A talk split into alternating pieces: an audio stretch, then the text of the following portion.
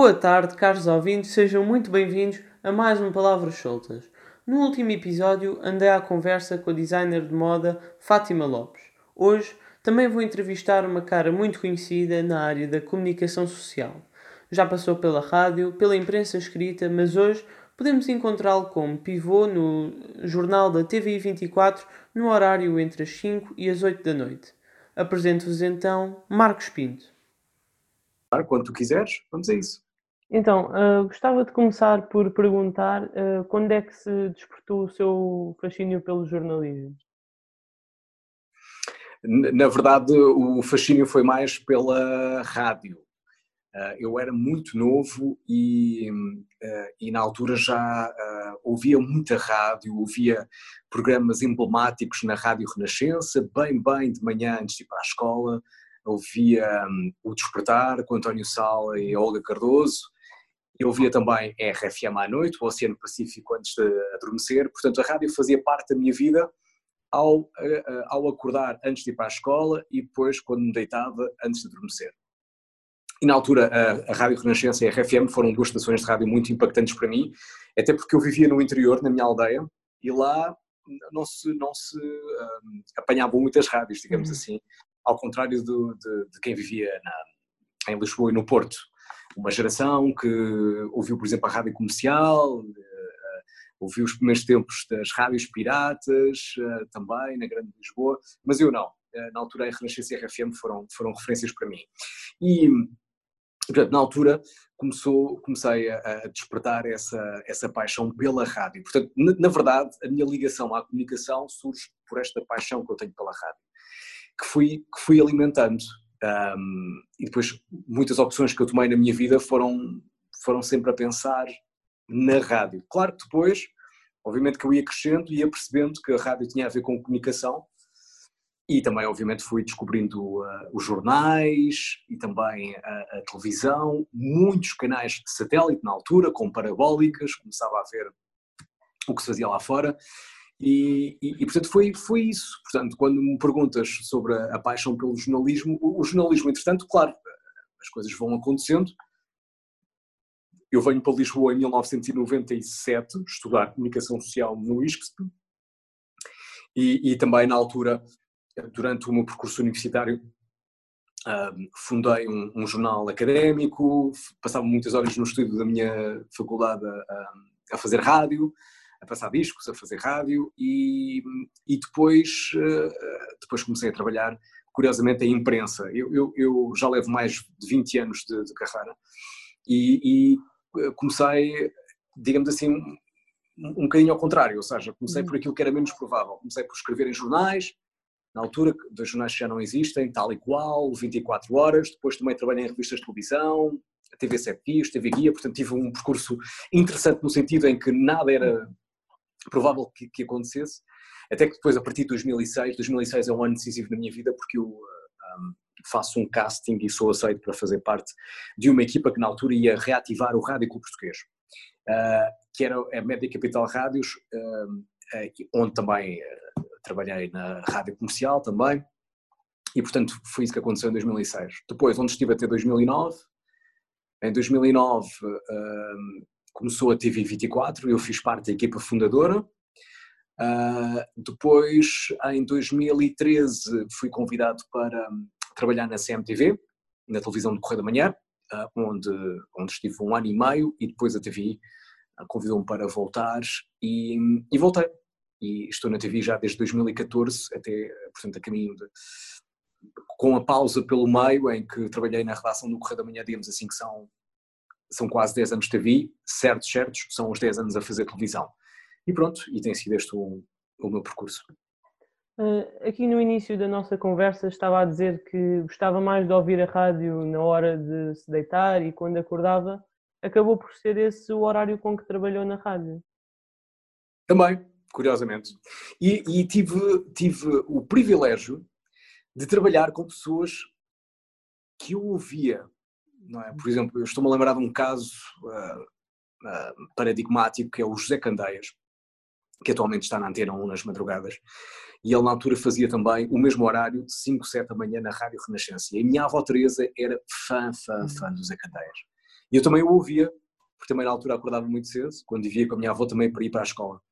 E quem diria que tantos anos depois eu chegaria a Lisboa, trabalharia com o Zé e também faria esse horário quando o Zé fosse de férias. Isso aconteceu no Rádio Clube Português e fiz esse horário quando o Zé ia de férias.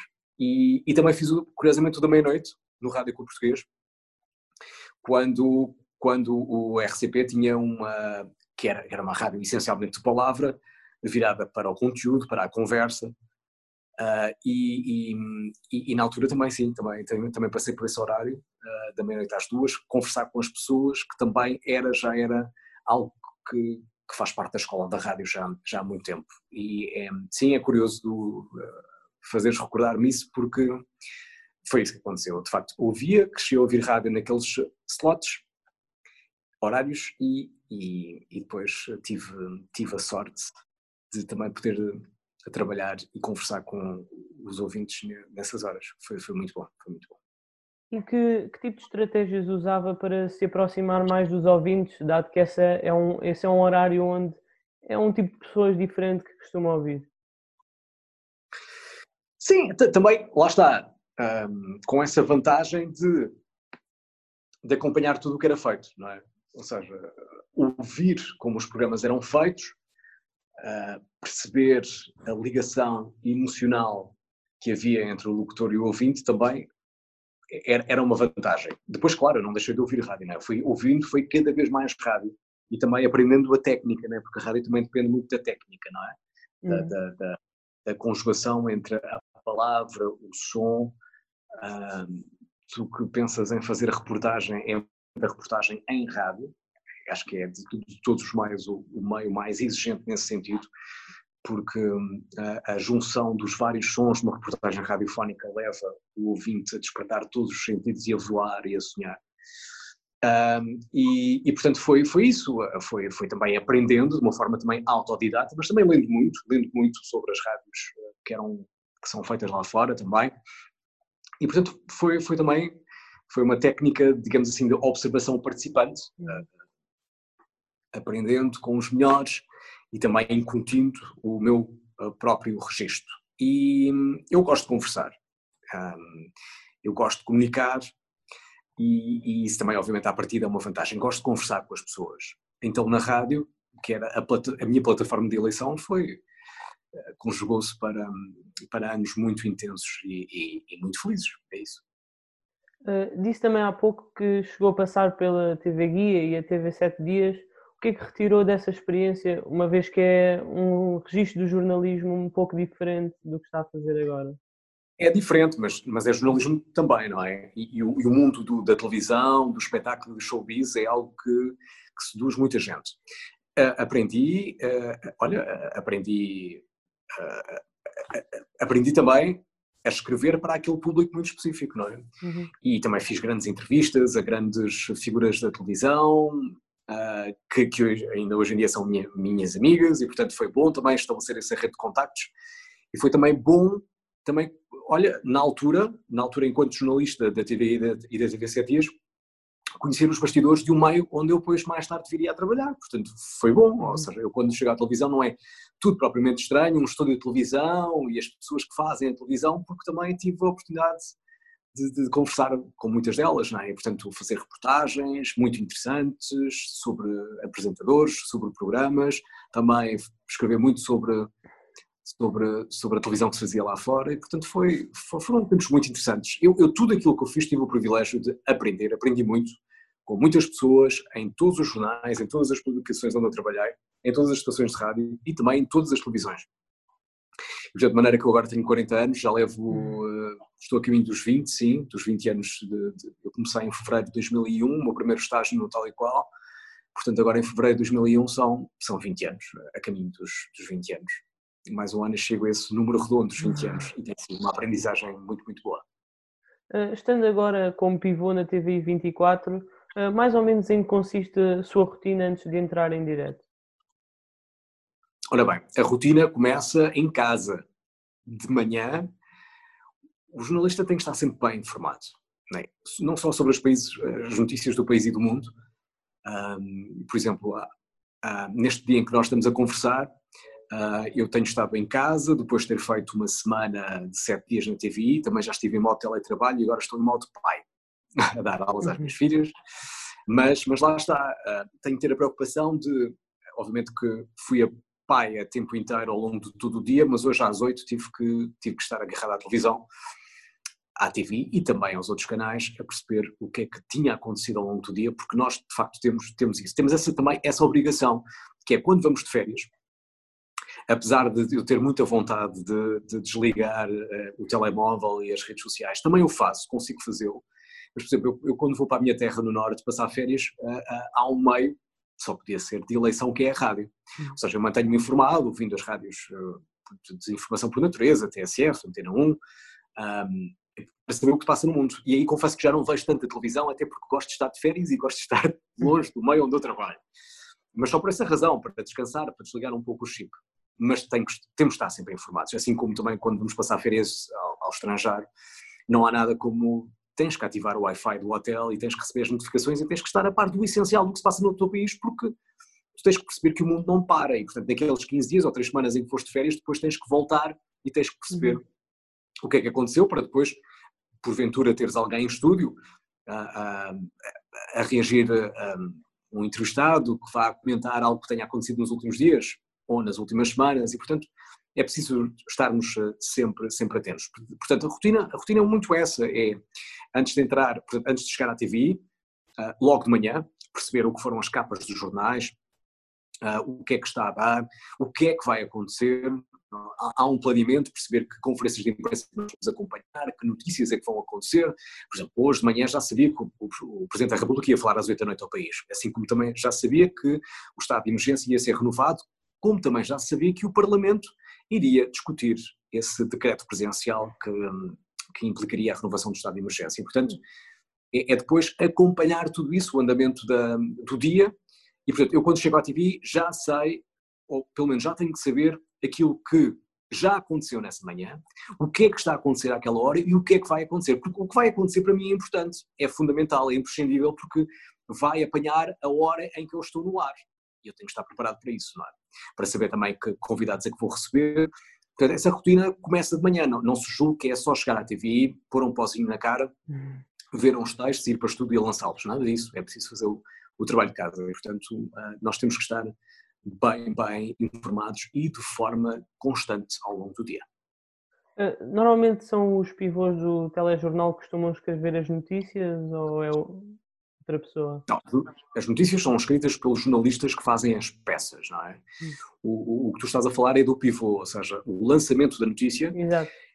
O jornalista que fez essa reportagem ou essa peça deixa uma proposta de pivô, ou seja, deixa uma proposta que é, é, é para, para, para, lançar a notícia, este é o essencial. E depois, obviamente, que a última palavra será sempre do pivô, porque é ele que vai lançar a notícia, não é? E depois cada um, obviamente, tem o seu estilo, tem a sua dinâmica e também imprime o seu cunho, não é? É por isso que hoje em dia, quando vês televisão, se calhar tens um, um ou outro pivô que seja o teu preferido, vês a mesma notícia, uh, se calhar com ângulos diferentes, porque cada jornalista, somos todas pessoas diferentes, cada um, cada um tem a sua sensibilidade e, portanto, por exemplo, hoje à tarde, no debate, uh, no debate do estado de emergência no Parlamento, vês alguns vivos, o que é que são os vivos? São uh, os protagonistas a dizerem aquilo uhum. que disseram, mas depois a construção dessa história é diferente de um jornalista da RTP, da SIC da TV, é diferente. E depois também, obviamente que cada pivô tem o seu estilo, não é? E a maneira como lança essa notícia também é muito característica da, daquele pivô. E portanto, ou seja, aquilo que eu digo é sempre é sempre minha responsabilidade, eu sou sempre o último responsável uh, em, em, em, em lançar aquela história. Uh, sente que atualmente o jornalismo em Portugal é reconhecido com o, o valor que merece? Eu acho que estes são tempos muito interessantes, uh, interessantes, mas também muito cansativos, muito exaustivos. Os jornalistas, de um modo em geral, têm, têm trabalhado muito uh, e também somos pessoas e também estamos muito cansados. E também muitas vezes eh, ficamos a pensar se estamos ou não seguros, porque não somos robôs. Uh, e, e, estes têm sido tempos muito interessantes porque esta pandemia fez, fez com que de facto os portugueses percebessem a importância que, que a comunicação social tem nas, nas suas vidas, a importância de estar bem informados. Se reparares, eh, Miguel, houve, houve uh, uh, pelo menos no meu feed, não é? Não posso falar dos outros, mas tem havido quase uma inexistência de fake news, das notícias uhum. falsas. Porque nós temos feito um bom trabalho, acho eu. As televisões, as rádios, os jornais temos feito um bom trabalho. Sai-nos do pelo, como se diz na gíria, mas temos feito um bom trabalho. E, portanto, as pessoas, os portugueses lá em casa, eu digo em casa, porque é assim que nós devemos estar, e ainda vamos estar pelo menos mais 15 dias, pelo menos, as pessoas lá em casa reconhecem isso. E as audiências, por exemplo, em televisão também refletem isso mesmo. Todos os canais, pelo menos os jornais, dos jornais, dos, jornais, dos canais jornalistas e também os canais de informação subiram imenso as audiências. As pessoas querem saber, querem estar informadas não só o que se passa no país, mas também a atualização do, do Boletim de Espanha, de Itália, uhum. onde é que a Covid-19 tem maior incidência. E, portanto, eu acho que tem sido tempos muito, muito interessantes e, ao mesmo tempo, este drama de, de, de, desta pandemia que traz, traz tempos mais um, desafiantes, digamos assim, para todos, porque, porque já, infelizmente, redações a entrar em layoff, uh, porque, de facto, as empresas não estão a investir, ou não investirem não há publicidade, e, portanto, isto é uma dicotomia, de facto, um, que nos deve merecer uma, uma reflexão muito sentida, porque ao mesmo tempo nunca os jornalistas fizeram um tão bom trabalho e também ao mesmo tempo não há dinheiro para se investir na publicidade que sustenta esses projetos jornalísticos. Portanto, vamos ver o que é que vai acontecer. Mas eu, sou positivo e acho que vamos conseguir dar a volta. Eu gostava de lhe perguntar também, agora esquecendo um pouco o tema da pandemia, que frequentemente os jornalistas são criticados às vezes pela forma como abordam a notícia ou eh, em pequenas reportagens, pela forma como às vezes entram um pouco na privacidade das pessoas para alcançar a verdade e acabam por ser mal interpretados. Que tipo de alterações poderia ser feito para esta ser uma profissão mais aceita? Não sei. Nós temos um código deontológico, não é? O código é muito claro. Um, são, são regras que norteiam a nossa profissão.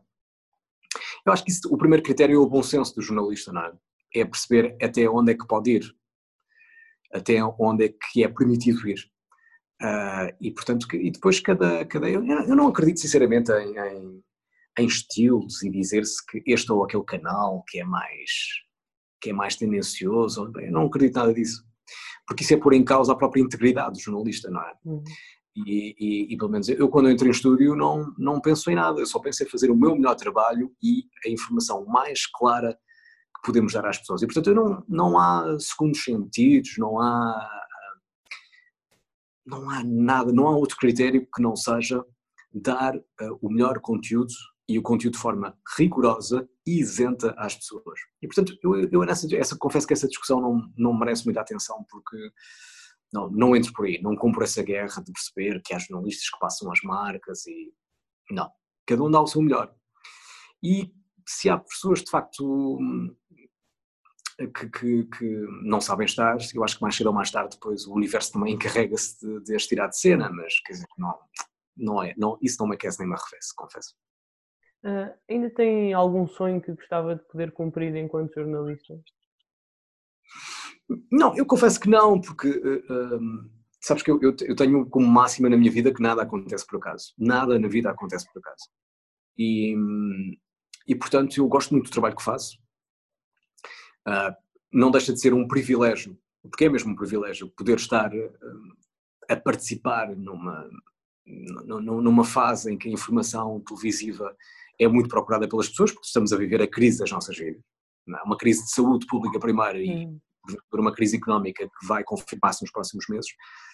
Portanto, tem sido um privilégio para mim. Portanto, eu não penso, se pensas o que é que me falta fazer, eu vivo o dia a dia, palavra de honra. Não tenho também, no meu caso, o universo encarrega-se de me dar aquilo que, que, acha que me deve dar e eu, primeiro, não penso nisso todos os dias, não penso mesmo.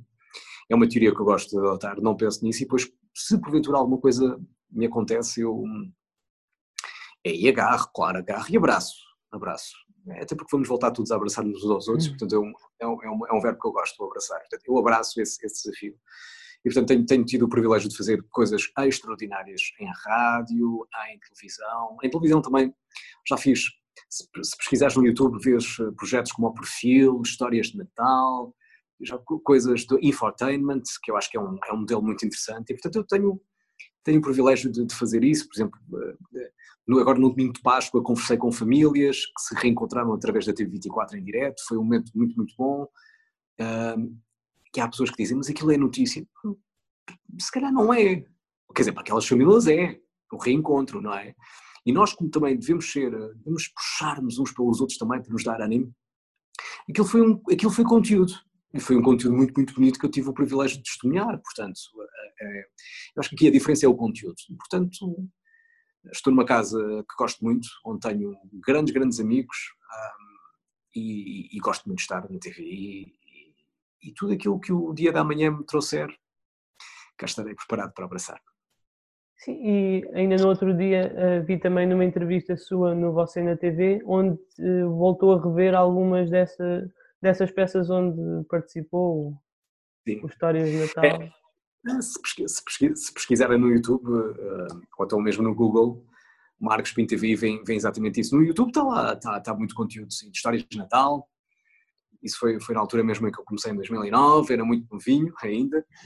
Uh, fiz também o perfil com a Mónica Jardim, com a Tatiana, na altura, acho que foi muito, muito engraçado. Depois voltei, voltei à TV e depois fiz no tom certo. Epá, já estava a esquecer no tom certo. No tom certo, que ainda está no TV Player, se tiveres curiosidade, pesquisa, porque isso sim, isso foi a coisa que eu mais gostei de fazer na TV. Ah, pá, foi mesmo.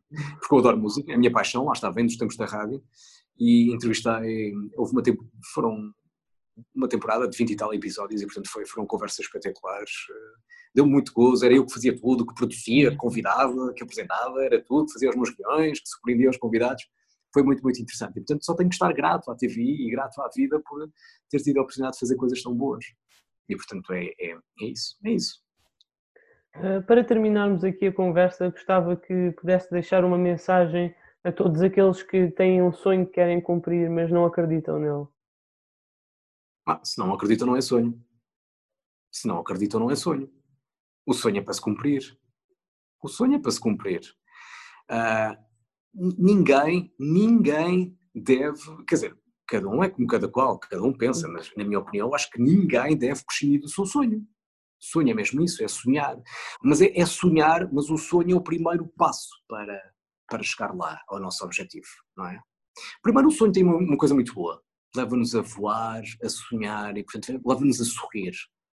Traz-nos boa energia não é? é que eu, eu gostava muito de fazer aquilo. Então, vamos pensar nisso, vamos pensar e vamos acreditar. Até porque depois, quando acontecer, vamos pensar que tudo aquilo que nós sonhámos valeu a pena. Uhum. Portanto, o sonhar é isso, o sonhar é acreditar no alcance. E, portanto, toda a gente que acha que tem um sonho e que também tem talento para, não é? Acho que não deve desistir. E não pensar nas notícias mais, eh, digamos assim, vou dizer desafiantes, porque é preciso aqui ressignificar muita coisa, não, não usar palavras como notícias tristes, difíceis, crise e tudo mais, mas não. Repara, a, a, a comunicação social, de facto, o mundo da comunicação atravessa já um, grandes dilemas há muitos anos. Mas isso, por exemplo, em 2009 também, o país preparava-se para ser resgatado e isso não impediu o lançamento da TV24, que é um canal de eleição e que os portugueses gostam muito e que, e, que, e, que, e que acompanham todos os dias e que reconhecem a importância do, do canal. Na altura, o mais fácil, se calhar, poderia ter sido isso: é as coisas estão difíceis, vamos, vamos travar aqui este, este projeto. Não, não foi isso que foi feito, ainda bem, porque nada acontece por acaso. Foi um, foi um projeto que trouxe mais caras, uh, trouxe mais oferta às pessoas, isso é que é importante. E, portanto, uh, uh, é isso: é, é não, as pessoas que querem ser jornalistas pelo menos os alunos que vão para a universidade e querem ser, se acreditam mesmo nisso e têm talento para isso, devem lutar sempre. Devem lutar e não pensar, hum, vou enviar o meu currículo, ninguém vai ler. Ou hum, vou enviar um mail aos cursos humanos a pedir um estágio. Hum, devem receber mil, não devem ler o meu. Bom, aí então são derrotados à, à partida. Então, e mais vale não fazer nada, ok? Agora, quem quer mesmo, avança. Com medo, tens medo, vai com medo mesmo. Se tens medo, vai com medo mesmo. É espetacular não é? Porque de repente, se vais com medo, percebes que o medo é o primeiro passo para a coragem. E portanto percebes que com medo, vai com medo mesmo, já ultrapassaste o medo. É espetacular. É espetacular. E assim ultrapassamos aquele nó na barriga que muitas vezes nos deixa tão ansiosos. E portanto é isso, é acreditar. Mesmo, a vida é uma coisa extraordinária e portanto temos que ir à procura dos nossos sonhos. Mesmo, sempre, nunca desistir.